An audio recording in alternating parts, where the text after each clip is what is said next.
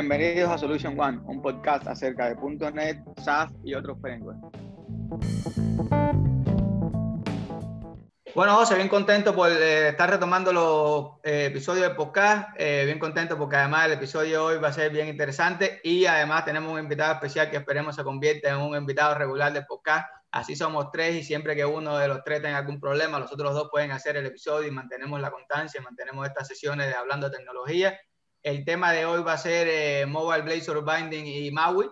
Y sí, estamos hablando de mobile, estamos hablando de Blazor y estamos hablando de MAUI en la misma oración. Y ya veremos por qué. Eh, en mi opinión es el futuro, es bien brillante. Y pues nada, aquí de nuevo quiero retomar y decir, eh, José y yo llevamos juntos trabajando por muchos años, pero Yasmani, que es el nuevo eh, invitado especial de podcast, lleva ya trabajando con nosotros un tiempo además, muchacho brillante y, que ahora ya lo tenemos eh, en Rusia listo para, para, para, conversar de tecnología todos los, todos los fines, todos los sábados.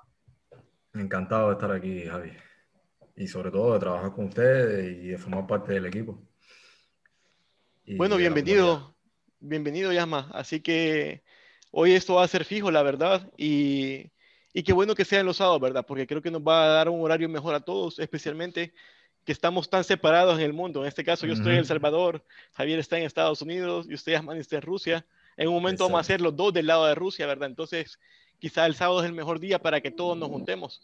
Y, y, y, estar con ganas de hablar de tecnología desde temprano. Yo he estado formateando la compu desde que, desde que me levanté, así que los sábados son buenos para hacer esas cosas. Así que bueno, Javier, ya que el tema de hoy es bien complejo, y, un poco creo que, se confunde tanta palabra, tanto sabor nuevo que hay, tanta cosa. Así que hoy nos va a ayudar a aclarar ese montón de conceptos, porque, bueno, yo vi su conferencia, ¿verdad? La que preparó ayer, que yo creí que tenía todo claro y aprendí como cinco cosas nuevas que ni, que, que no, no aprendí eran nuevas, es aclaré un montón de conceptos que no que los tenía confundidos. Así que hoy nos va a echar un poquito de luz en todo eso. Así que empecemos con primero el concepto de Blazor, ¿verdad? Que a nosotros nos parece súper común, pero un montón de gente cuando le digo Blazor me dicen, ¿qué? ¿Qué es eso? O sea, ¿con qué se come? Entonces, quizás empecemos por ahí.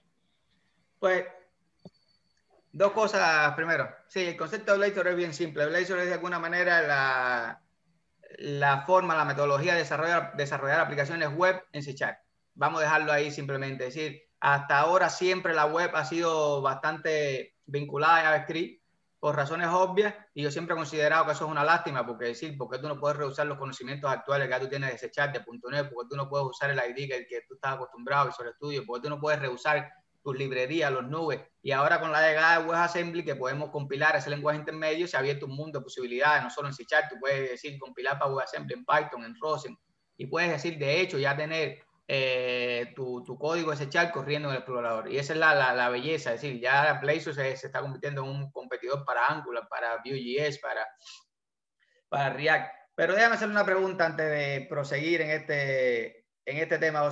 Si ustedes tuvieran que hacer una aplicación hoy en día, si alguien tiene una idea, si alguien viene y le dice, oye, necesito hacer una aplicación eh, que tenemos la idea de un millón de dólares, ¿en qué plataforma usted lo, lo, la desarrollaría?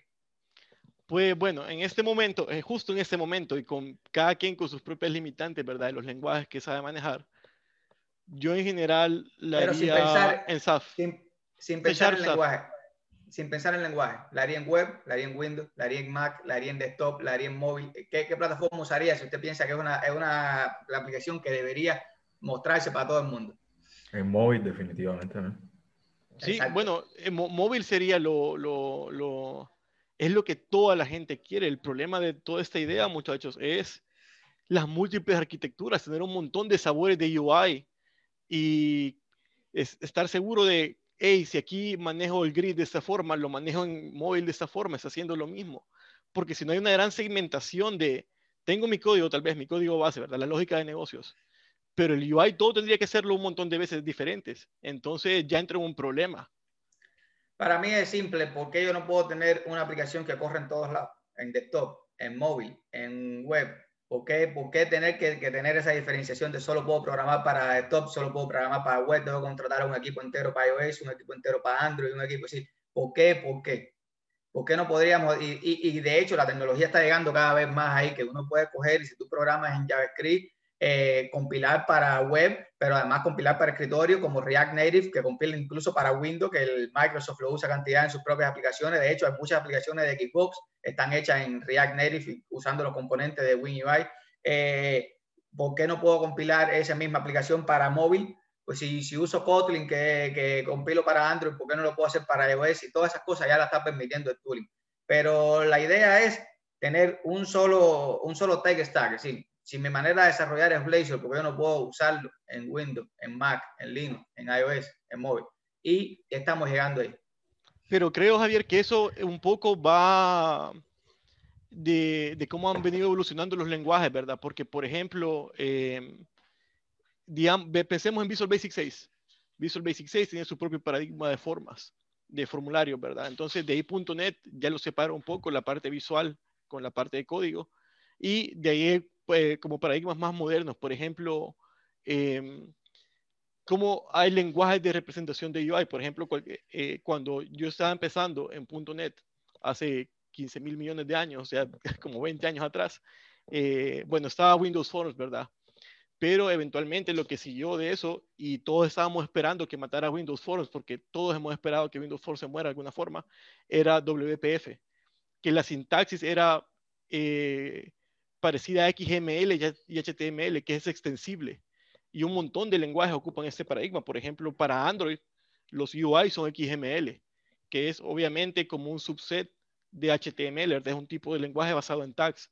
Entonces ahí empezó como la idea tal vez de decir, ocupar un solo paradigma de, UI, pero aún así estaba fragmentado, ¿verdad? Eh, yo no iba a ser para desktop. HTML em, eh, siempre ocupaba Windows Forms, pero ahora aparentemente este problema ya es del pasado.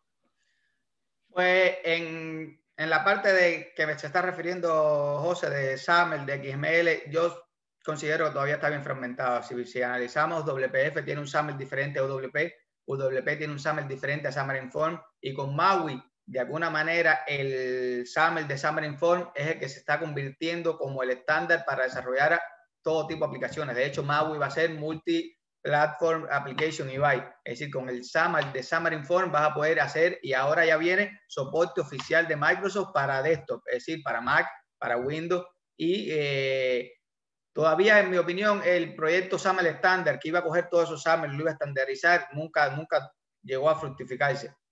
Pero lo genial que nos están permitiendo es que no, no trates de adoptar la última tecnología, no trates de adoptar el último paradigma. ¿En qué tú eres bueno? ¿Qué tú has hecho hasta ahora? Si tú eres un web developer, puedes usar HTML y CSS. Si tú eres SAML, si es lo que tú has usado, puedes usar eso. ¿entiendes? Con el SAML de SAML Inform. Y de hecho, si eres un desarrollador de UWP de toda la vida y tienes el SAML de UWP, usa uno platform.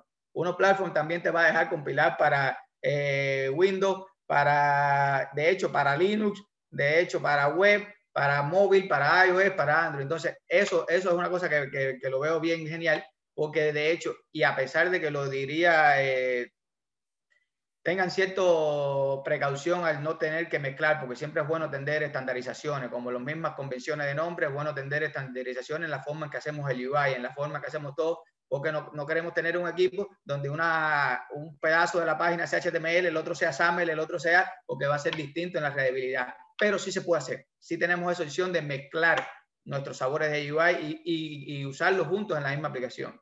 Entonces, para no eh, extendernos mucho, pensemos esto, Blazor en móvil. Y de nuevo, la primera opción sería Blazor Server. Blazor Server bien eficientemente, él coge y tiene una copia del DOM tuyo en memoria y cuando hay algún cambio en el, en el, en el explorador, eso se manda al servidor, el servidor hace el procesamiento que necesite, coge el, HTML nuevo que tiene que mandar para atrás, le hace un diff, compara y solo manda la diferencia, bien eficiente, solo manda el pedacito que cambió para atrás al UI. Entonces, de alguna manera estaría usando el móvil como un cliente bien ligero. Es decir, podría usar el Blazor Server en muchas aplicaciones, digamos, eh, móviles, pero todavía sería una aplicación web, todavía estaría embarcado en los límites del explorador, todavía estaría, es decir, todavía no es una aplicación móvil nativa, simplemente es una aplicación responsiva vista en el móvil. Eso es una opción. O sea, Javier, que literalmente el principio de cómo funciona Blazor es como Ajax en esteroides. No sé si ustedes alguna vez ocuparon Ajax. Sí, sí, fue la comunicación de no hacer postback, ¿verdad? De no hacer render de toda la página completa. O sea que es una versión moderna de Ajax, por lo menos la comunicación en Blazor Server. Exactamente, exactamente. De hecho, si uno pudiera sumarizar o resumir a grandes rasgos Blazor, yo le diría que es webform sin postback, sin callbacks. Ese sería Blazor. Es el mismo component model, es la misma eh, arquitectura de componentes. Entonces, eh, pensemos en la otra versión de Blazor, Blazor WebAssembly. ¿Qué hace Blazor WebAssembly? Descarga todo para el explorador, todas las DLL, todo el HTML, todo el CSS, todo el JavaScript. Si fuéramos a usar una aplicación web en un explorador móvil, de alguna manera le estamos pidiendo bastante al explorador, le estamos pidiendo que procese todas esas DLL, le estamos pidiendo más procesamiento, le estamos, y la aplicación puede ser más lenta. Pero hay opciones. Piense en eh, Progressive Web App, y de hecho eso viene ahora con File New Product, titulada File New Product Bressol eh, WebAssembly. Ya tenemos un checkbox para crear eh, nuestra PWA. Y ese PWA viene ya con el manifest, viene con el service worker. Le podemos poner caché para que trabaje offline. Le podemos dar push notification y se siente como si fuera nativa. Tiene un eh, look and feel. Todo decir, tienes un, un, icon en el taskbar, tienes un icon en el escritorio. Se, no tienes un URL arriba, está en una ventanita bonita, es decir, parece una aplicación de escritorio, pero todavía estás enmarcado en, el, en, el, límites del explorador, todavía, todavía estás enmarcado en el sandbox, no puedes acceder eh, eh, API nativas como el, el file system o, cosas así. Pero es una buena opción, sobre todo en aplicaciones de data entry, aplicaciones que tú no necesitas ningún acceso real al dispositivo. Sería una, una opción viable que se, que se siente. De hecho, he visto cantidad de aplicaciones de ese tipo que funcionan genial. De hecho, lo bueno de hacer esa, esa arquitectura, Javier, es poder compartir eh, los componentes, ¿verdad? Cómo, cómo estoy haciendo mi aplicación, porque, por ejemplo, si yo tengo un list view para mi aplicación móvil, usualmente va, sería Xamarin, ¿verdad? Y es un código en XAML. De ahí quiero poner ese mismo list view en mi aplicación web y tengo que hacerlo en sea lo que sea que es mi paradigma web, sería web forms en este caso, o bueno, lo nuevo que sería Blazor, ¿verdad? Pero no están compartiendo el código cómo manejo el UI sería diferente para móvil que como lo haría para web. Entonces, sí que si tenemos un paradigma unificado nos va a como que resolver un montón de pérdida de tiempo, de dolor de cabeza, al no tener unificada cómo funcionan las plataformas. Exacto, exacto. Pero piense en esto, no sé si alguno de ustedes dos usó PhoneGap en el pasado. Pues, piensen en esto, PhoneGap era, PhoneGap era para aplicaciones de JavaScript mayormente, donde tú podías coger y, empacar todo como un zip file y PhoneGap se encargaba de poner un wrapper afuera de eso y compilarlo con una aplicación eh, nativa. Y sí, tú lo podías instalar en el Apple Store, lo podías decir Google Play y todo. Ahora, hay un proyecto de la comunidad de un muchacho que no voy a intentar eh, mencionar su nombre, Dadun, que si tú, si tú pones a pensar qué hace WebAssembly, descarga todo para el explorador. Para tú hostear una aplicación de Blazor WebAssembly, casi lo único que tú necesitas es algún hosting estático donde tú puedas almacenar todos los archivos y que lo descargue el explorador, más nada. Ellos cogen y cogen ese, ese bundle de tu HTML, tu CSS, tu JavaScript, tu DLL y lo ponen en un zip. Ponen ese zip como un BD Resources en Xamarin.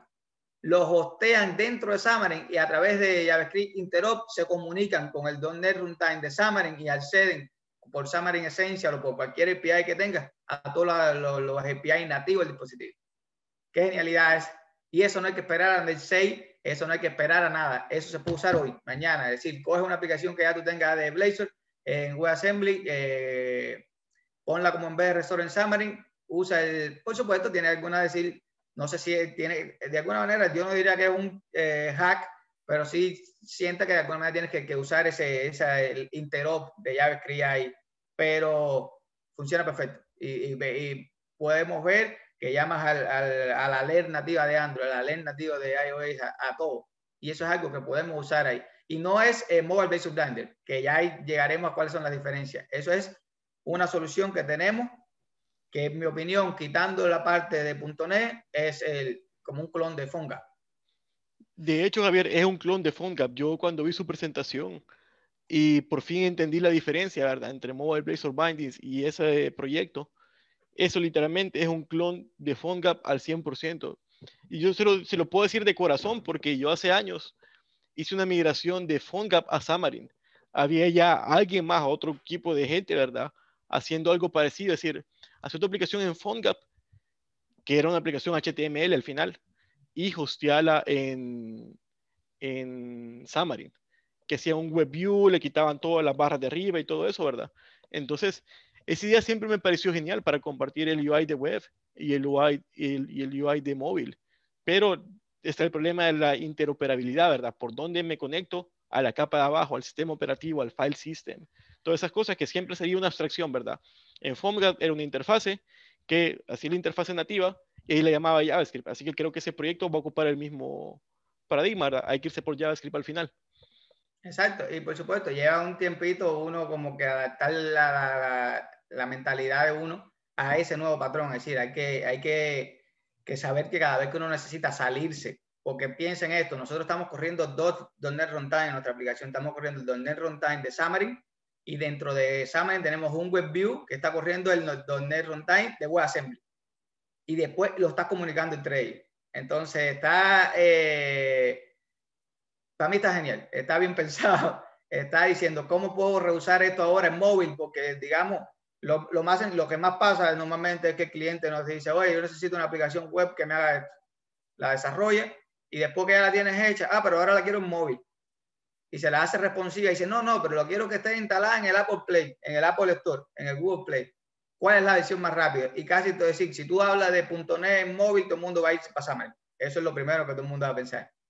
Entonces, al tú poder hostear esa aplicación de Blazor WebAssembly adentro de Xamarin, estás resolviendo el, el 90% del, de, de, tu problema. Ya estás listo para, para, entregarle algo al cliente. Entonces, sigamos. Antes de seguir, quiero decir, enfatizar eh, para escritorio. Y ahí, José, de hecho, lo voy a dejar que usted eh, lo, lo, lo, lo, explique un poquito más, que simplemente eh, la opción que tenemos ahora y viene en MAUI ya como fuerte soporte oficial de aplicaciones de escritorio. De hecho, el, el el enfoque principal de Donde 6 va a ser eh, escritorio, no va a ser móvil. Pero bueno, eh, la evaluación que tenemos ahora mismo es Electron y aplicaciones Electron que, están usándose ahora es VS Code, Slack y funcionan perfecto con millones de usuarios, con millones de demás. Entonces, Blazor, eh, José, eh, abunde un poquito más en Blazor para escritorio con Electron. Bueno, ese está medio facilón, no está complicado de explicar. Es Blazor para escritorio es literalmente el mismo Blazor Server. Eh, el paradigma de creación de la aplicación es exactamente el mismo de Blazor Server.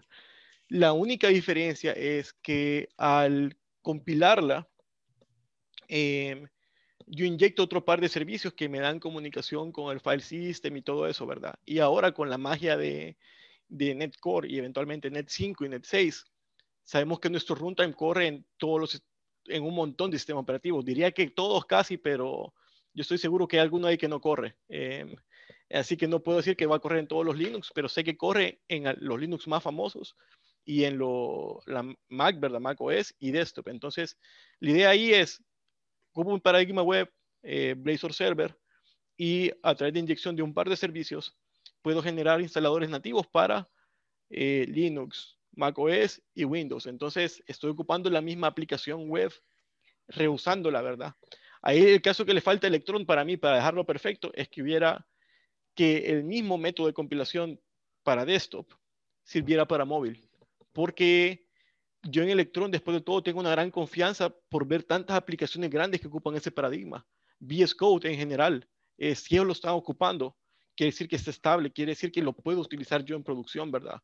Bueno, Slack también es otro caso que creo que está con Electron, pero no sé cuál es el paradigma web que están utilizando. Pero al final, Electron es una buena salida para tener un solo code base eh, y diferentes plataformas, ¿verdad? Así que hay tantas nuevas posibilidades que tenemos que, bueno, hay que ver todo, ¿verdad? Ver todos los sabores y ver por dónde se va a ir uno casi que nada le gana a la compilación nativa, ¿verdad? Entonces es la que uno debería buscar al final, pero no quiere decir que no tengamos opciones. De hecho, yo soy un gran fan de Electron, eh, de compilar aplicaciones con Electron. Yo lo que me parece bien interesante y lo que me gusta realmente de eso es que yo voy a tener el mismo UI exacto en Windows, en Mac y en Linux. VS Code tú lo abres en Linux, tú lo abres en Mac, tú lo abres en Windows, tienes el mismo eh, ambiente de desarrollo, tienes la misma look and feel. Porque realmente sí, yo, es verdad que desarrollar nativo tiene cantidad de ventajas, tiene un poco más de performance, tiene un poco más de, de, de consume menos recursos, etcétera, etcétera. Pero póngase a pensar, yo cada vez que me paso a Visual Studio para Mac, me siento, no me siento en casa, me siento perdido. cada vez que tengo que buscar algo no lo encuentro. Entonces, yo creo que cada vez más, y, eso lo estamos viendo, las aplicaciones de iOS y Android no están buscando tanto que cada una sea eh, eh, usando los controles, sino buscando la estandarización, buscando que todas sean, que se vea que cuando te llame el cliente, oye, no, no, veo este botón en la pantalla, tú sepas que en la pantalla se ve igual en uno y el otro, mejora el soporte, mejora, mejora la usabilidad. Entonces, ya vamos a pasar a Mobile Blazor Binding, pero bueno, en este episodio eh, es importante resaltar que ya es el que menos ha usado Blazor aquí para nada. Entonces quiero nada más preguntarle, ¿qué, ¿qué, te ha parecido hasta ahora lo que hemos visto antes de entrar en Mobile Blazor Binding? Que es, de hecho, el, el, proyecto que ahora está experimental, pero que va a ser el oficial. Yo creo que es el que va a ser, eh, y estoy casi convencido que lo van a llamar Blazor Native, que va a ser de alguna manera la misma metodología o el mismo concepto de React Native, que es, eh, de nuevo, usar el código echar y ponerlo en móvil, ponerlo en el escritorio. Pero con todas las cosas que hemos visto hasta ahora, ya, dinos qué te, qué te parece. No, la verdad eh, es lo que tú dices. Yo de Blazor estoy súper novato, pero de Xamarin sí, sí tengo eh, un poco más de experiencia. Y ya con lo que, lo que comentabas de meter el Blazor dentro de Xamarin, me ha dejado un saborcito en la boca que ya estoy loco por probarlo. Entonces, muchos, muchos temas interesantes, la verdad, que me incitan a querer estudiar un poco más de Blazor. y sobre todo reusar, sobre todo reusabilidad. ya tenemos un componente hecho en Blazor y que lo podamos directamente ya insertarlo en Xamarin, tenerlo en nuestra aplicación nativa. Es una belleza. Entonces, hablemos del, del, proyecto experimental que le, le pone la etiqueta experimental bien eh, intencionalmente como primera palabra del, del, repositorio. Proyecto experimental Mobile Blazor Band. Entonces, Mobile Blazor Band es, ahí no estás eh, realmente usando, no estás embebiendo tu aplicación en vez de Resolve, simplemente estás usando la sintaxis de Blazor en Xamarin. Es decir, si en, Xamarin tenemos un, cuando hacemos el Xamarin, un stack layout. Ahora aquí vamos a tener un stack layout en otro namespace que es Mobile Blazor Binding. Y va a ser usado como mismo lo usamos, como usamos los componentes en Blazor. La misma sintaxis. Tenemos de nuevo, eh, como hace Xamarin. Xamarin tú tienes un botón y ese botón se renderiza un botón nativo de Android, un botón nativo de iOS. Aquí vamos a tener un botón que va a ser un componente que, que de hecho ya hay un artículo de Sam Basu de Tereric de cómo nosotros poder hacer un grapper acerca de nuestros propios componentes. Sí, si yo hice un custom control en Xamarin y yo lo quiero tener en Blazor Mobile Binding, yo nada más tengo que hacer ciertas interfaces generar cierto código y voy a tener acceso a usarlo en Blazor, en Mobile Binding, como si fuera, de nuevo, un componente de Blazor. Y, de nuevo, la misma sintaxis del add code y poder hacer código de, de nosotros ahí mismo. Entonces, los mismos patrones de, de diseño de web vamos a poder eh, usar el mismo componente en mobile y escritorio y web. Vamos a tener acceso nativo al dispositivo y vamos a poder mezclar. Vamos a poder usar las etiquetas de Xamarin y las etiquetas de Blazor en la misma. Y además de eso, hay un componente que es más importante, que es Blazor Web View, que ese Blazor Web View va, eh, como mismo hacen en, en Xamarin, tiene un app que el app tiene un route component, que el route component sabe dónde buscar en la carpeta page los, los otros componentes de nosotros y va a cargar el mismo componente sin haberle cambiado nada, nada, sin haberle hecho una línea de, de web para móvil. Y puedes interactuar entre ellos. Es decir, todo eso. Y de hecho, React Native hace eso mismo. React Native, de hecho, eh, parece HTML, pero son, es decir, pero son componentes para que se rendericen nativo en Windows, rendericen nativo en, en iOS. Entonces, eh, es de alguna manera, yo pienso que podríamos decir que es como bien parecido a la arquitectura Blazor Server. La diferencia que en vez de tener un interop con el server, que tú le mandas eventos y él te manda los cambios del DOM, lo tienes local. Ahí no hay web server, ahí el interop del Blazor Web View es ahí mismo con la aplicación de Xamarin. Y puedes estar hosteando todo en el mismo momento.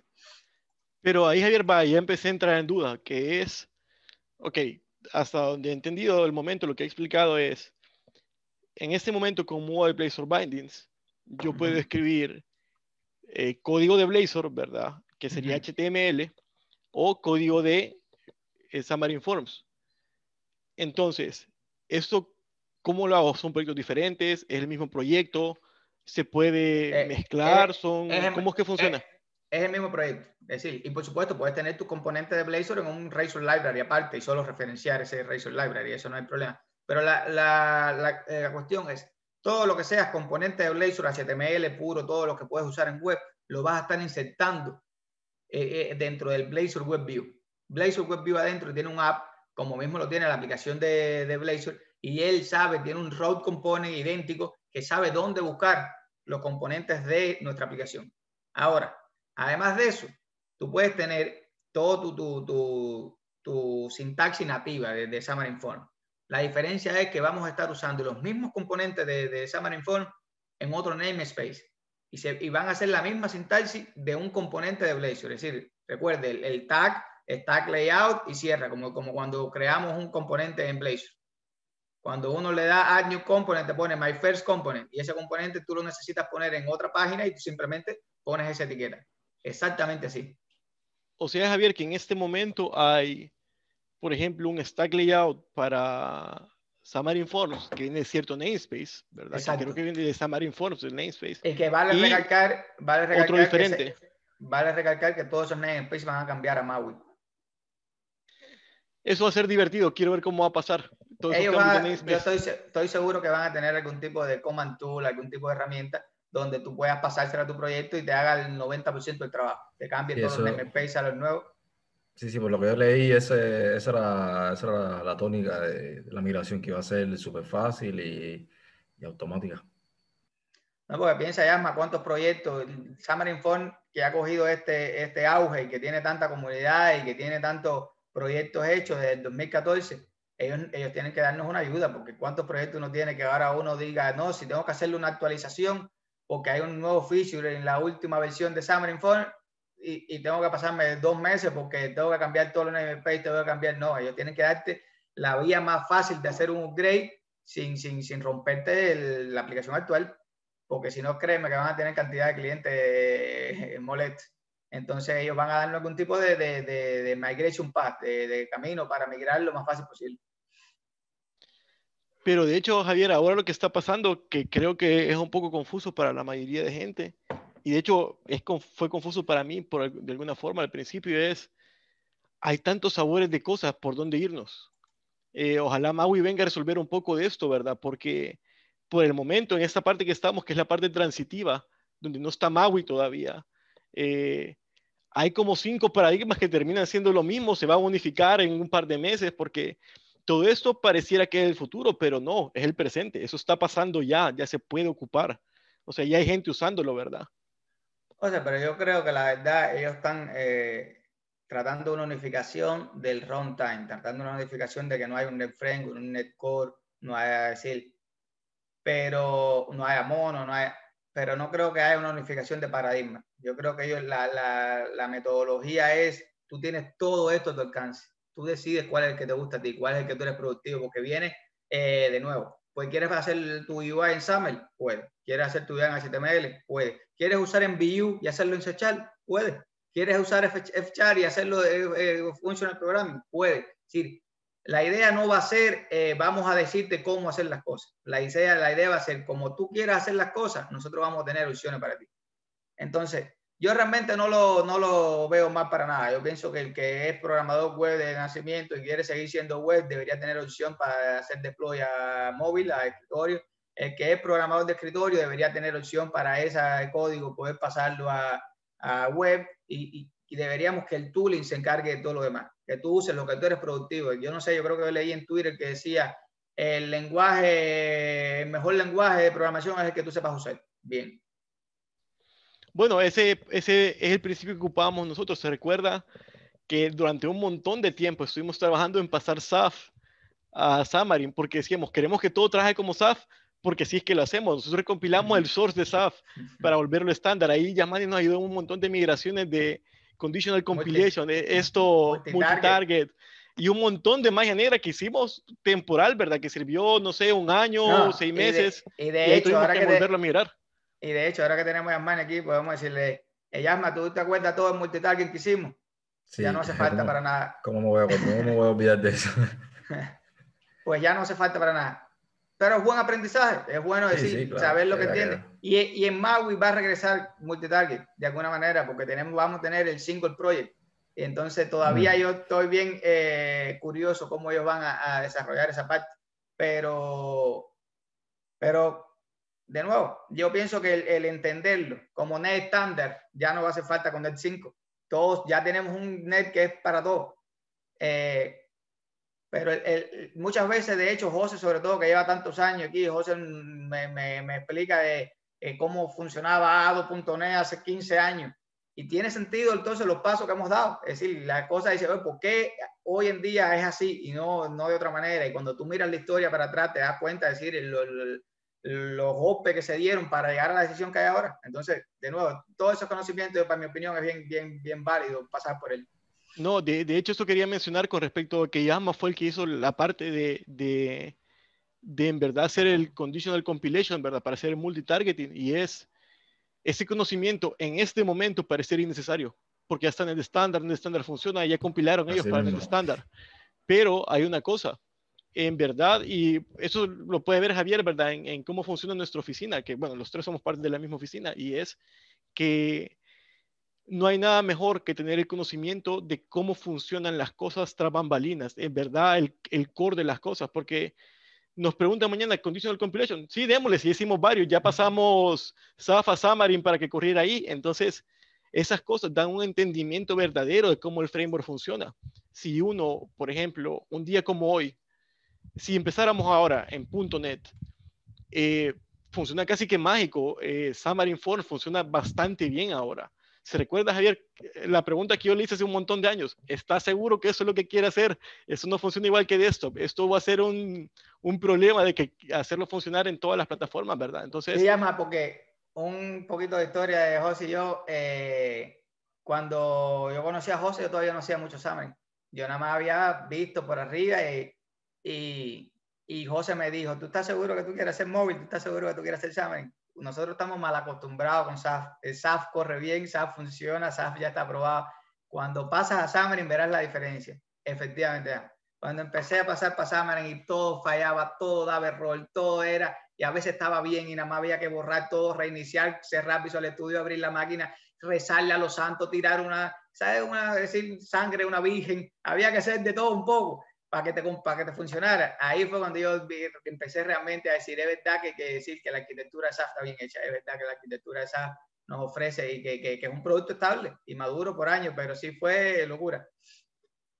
No, y un montón de otras cosas, Javier, que hay veces, y eso nos pasó un montón de veces, era, porque para empezar en ese momento yo estaba en Rusia, ustedes estaban en Estados Unidos, entonces siempre estamos trabajando en los extremos, ¿verdad? O en la mañana y alguien se estaba desvelando o al revés no importaba qué lado era.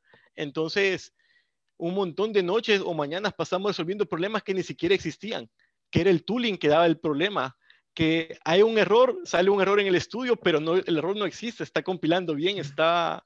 Entonces, han pasado un montón de etapas, ¿verdad? Que un montón de gente que empiece ahora en .NET no las va a ver. Va a decir, ah, no, si yo lo hago todo en, en Blazor y funciona, miren, aquí está el UI, ¿verdad? Pero no han visto bueno, eh, hay, una, hay una frase en inglés que es, no es lo mismo comerse la salchicha que ver cómo la hacen. Entonces, nosotros ya vimos cómo la hacen, todos los ingredientes, el montón de desorden que hay, ¿verdad? Que termina siendo algo que, que funciona bien y eso. Pero es bueno entender, yo creo que... que... Entonces, e imagínense cuando empiecen en, en Maui, que no tengan que saber que había un netcore, que había un mono, que había un net framework, que había una versión diferente, que había un net estándar, es decir, el, el, yo digo, eh, .NET hoy en día está en todas las plataformas y no hay mejor momento de, de ser programador de .NET que en este momento, exacto. Es decir, eso es una frase que repiten mucho, pero creo que es más válida actualmente. Pero piense, piense nada más eso, que en un futuro tengamos solo MAUI para desarrollar móvil, escritorio, web y todo, y no tengamos que, que de alguna manera, eh, porque de alguna manera yo creo que eh, abruma la cantidad de plataformas. Es decir, tenemos Blazor, tenemos Xamarin, tenemos eh, Webform, MVC, Core, tenemos WPF, tenemos WP. Si, ¿Por dónde me voy? ¿Qué hago? Es decir, y no solo eso, estoy usando MVVM, voy a usar Prism, voy a usar MVVM Pro, voy a usar Reactive UI. Es decir, se vuelve Sí, no, de hecho es así, como dicen, como se dice en inglés, overwhelming, que es qué elijo de todo esto, ¿verdad? Pero ahora, como le digo, para un proyecto nuevo no es tan difícil, porque ya tiene cierta cantidad de sabores y esos sabores funcionan de cierta forma. El problema que, por ejemplo, yo encuentro con eh, Play Store Mobile Bindings es los ejemplos. En los ejemplos, en todo, en una página mezclan todo, porque quieren demostrar que esto puede pasar, ¿verdad? Está escrito SAML de Xamarin Forms, SAML de Mobile Place Binding y un componente. Entonces, ahí es como, ¿cómo voy a entender eso? Se pone un poco complicado. Lo que viene a hacer es un to-do. Aquí está el to-do hecho en Blazor, exactamente solo con Blazor, el patrón de Blazor. Aquí está hecho en Xamarin Forms y aquí está mezclado. Pero uno ve unos ejemplos que es un pulpo y dice, ¿y esto qué estoy, qué es lo que estoy revisando? ¿Cómo lo voy a aprender? Especialmente que ahora ya no es simplemente el paradigma de UI, ¿verdad? Con cómo estoy escribiendo el UI me afecta mi paradigma de programación. Porque, por ejemplo, eh, Blazor no es MVVM, es más parecido a Model View Updates, de alguna manera, porque son los componentes los que están haciendo los updates. Entonces, ¿qué pasa si mi aplicación de Xamarin Forms es MVVM? Ya tengo un desastre de sabores, ¿verdad? Que sí, sí funciona, que lo primordial es, hay que acordarse, y eso solo me recuerda a usted, Javier, la aplicación hay que terminarla y que cumple el objetivo de negocios. Ese es el objetivo de nosotros como, como programadores, ¿verdad? Entonces, hay veces que hay que mezclar patrones, porque lo que hay que hacer es terminar. Entonces, creo que por ahí están los ejemplos de esos medio pulpo, ¿verdad? Que es... Y además, además José, hay que, hay que también eh, analizarlo con un poco de, de, de, flexibilidad, porque si se analiza, Blazor vino a ser estable en mayo del 2020, no hace ni un año todavía. Si todavía todos esos proyectos están, es decir, evolucionando, todavía toda esa arquitectura está cambiando. En Net 6 estoy seguro que muchas de las cosas van a cambiar. Es decir, Xamarin Form todavía no soporta en el 5. Entonces, tenemos que dar, y muchas de las veces la comunidad es la que viene a, cubrir ese, ese, hueco que está faltando, porque de nuevo, eh, todos estos productos son open source son gratis. Y Microsoft, su mayor monetización es Azure. Entonces, de alguna manera, no es el, el, la creación del framework lo que ellos, es decir, están, ellos tienen un equipo con, con limitados recursos. Y lo genial que tiene .NET es la comunidad atrás que sí hay cantidad de gente en la comunidad creando proyectos open source, creando esos, esas pruebas de concepto.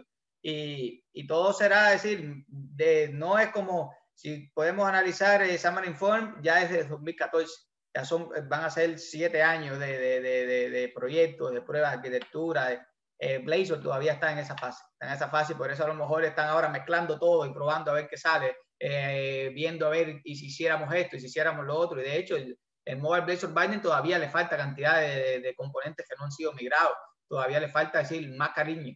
Y por eso me imagino que ahora en el noviembre, cuando salgan el 6, eh, le quiten el experimental y lo más probable es que le quiten hasta el nombre, que no sea Mobile Blazor Binding, que sea Blazor Native, que sería el que, el que pienso que, que va a, a, ganar ahí. Y, y nada, eh, de nuevo, yo pienso que ellos lo que están es, de alguna manera, eh, dándole promoción ahora para recibir el feedback ese, que la gente lo prueba, que diga que le está fallando, que le diga que, lo que, le, que no le está eh, faltando a su aplicación. Y yo sí digo, es decir, eh, eh, lo más importante en un proyecto es terminarlo.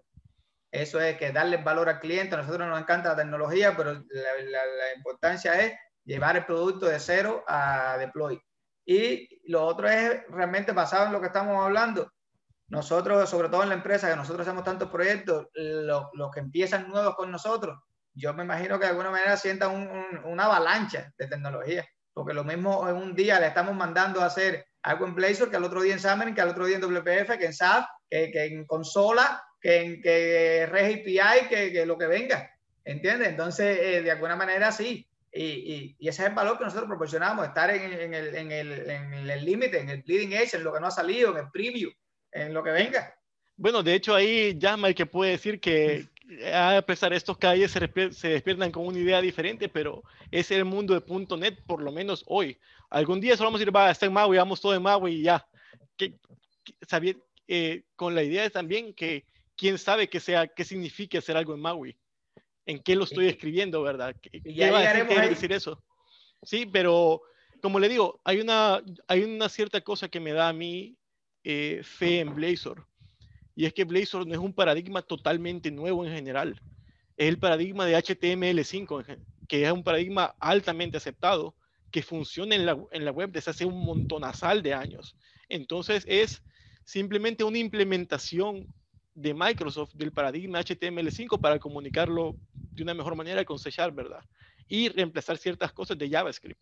Entonces, eh, yo en ese paradigma tengo un montón de fe, porque se recuerda cuando empezábamos con Blazor, una de las primeras cosas que yo hice fue integrar Google Maps. Entonces, la integración fue, yo vi la de HTML con JavaScript, la hice en un componente y ahora tengo un componente de Blazor. Entonces, hay una reusabilidad increíble porque para web es creo que donde hay más componentes hechos o más cosas ya que se pueden reutilizar. Usted lo dijo al principio, JavaScript tiene millones de librerías antiguas, probadas, famosas, usadas. Entonces, mi ecosistema se vuelve gigantesco. Yo tengo que inventar menos ruedas, ¿verdad? Ya hay alguien en JavaScript que se le ocurrió hacer lo que a mí se me, se me había ocurrido hacer o lo que yo necesito. Entonces, en ese sentido, solo es un paradigma como de integración. No es un paradigma 100% nuevo, ¿verdad? Algo que ya existía antes.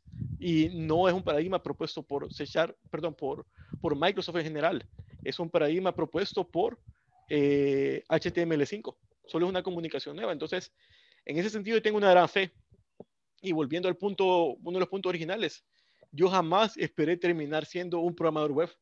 Web era algo que le huía de un montón de formas, porque JavaScript nunca ha sido mi gran amigo, la verdad. Aunque todo lo que va del 2021 he pasado haciendo scripts en JavaScript porque estoy ocupando Gint para, la, para interpretación con .NET, ¿verdad? Pero otra cosa aquí, Javier, importante es el tooling. Es eh, escribir JavaScript en Visual Studio es mucho más fácil y comprensible que escribirlo en Notepad, por ejemplo, o que escribirlo en Notepad más más. Entonces, un montón de la sensación del lenguaje la da el tooling. Eso me di cuenta cuando yo hice un video para, para creo que se llama PHP Tools, una herramienta para escribir PHP en Visual Studio al poner ese componente, yo me di cuenta que lo que me gustaba más era Visual Studio y no lenguaje. Porque si usted está escribiendo PHP con ese componente en Visual Studio, se siente como que es Sharp. Autocomplete, IntelliSense, debugging. Entonces, un montón de la experiencia, no solo lo que uno le da al usuario final, ¿verdad? Su user interface. Es cómo uno se siente con respecto al tooling. Y si, y si para Blazor, el tooling que tenemos en Visual Studio, uno ya se siente en casa desde un principio. Perfecto. Bueno, eh, algo que no hayamos cubierto de Mobile Visual Binding para terminar el episodio. Un montón, pero por eso vamos a tener otros episodios de esto mismo para ir aclarando cosas más puntuales, ¿verdad? Porque como lo acaba de decir usted hace un, un minuto atrás, esto es una avalancha de cosas. Yo todavía ayer, viendo su charla, Javier, digerí un par de cosas que no había digerido de la manera correcta. O sea, que yo creí que las sabía, pero estaban equivocadas. De hecho, cuando le mandé los comentarios del video, había un comentario que decía, Javier aquí está hablando de otra cosa que no tiene nada que ver. Y después había otro comentario, ah, no, ya entendí que yo estaba equivocado, ¿verdad? Entonces, eso no creo que se pueda aclarar en un solo episodio. Vamos a tener que hacer varios episodios, quizás repartidos en cada sabor de Blazor, específicamente. Aquí estamos hablando de un Mobile Blazor Binding, que, entre, que integra otros paradigmas, pero a ver un día que va a ser Mobile Blazor Binding, que es puro Xamarin, ¿verdad? Eh, Blazor Server, cómo está funcionando, Blazor WebAssembly y cómo esto afecta a cada una de las otras eh, eh, propuestas, ¿verdad? No, y ahora que, van a empezar a salir todos los previews de eh, Net6, ahora vamos a empezar a ver cómo esto va evolucionando. Y de aquí a noviembre tendremos entonces varias actualizaciones de, cómo va de, de, cómo va progresando el proyecto. Y por supuesto le daremos a Asmani algunos proyectos para que, el próximo episodio no, no, nos crea qué le parece no solo escuchar de Mobile Blizzard Binding, sino ponerlo en práctica y usarlo. No, de hecho, ya estoy tomando las notas aquí ya, porque me ha quedado eh, la avalancha. Entonces, ya tengo que empezar a. Voy a probarlo, voy a probarlo personalmente. Claro que sí. Bueno, muchachos, ya terminé el café, ya la conversación genial. Entonces, nos vemos en el próximo episodio y se cuidan. Igualmente, igualmente. Igual, se cuida muchachos. Nos vemos en el próximo episodio.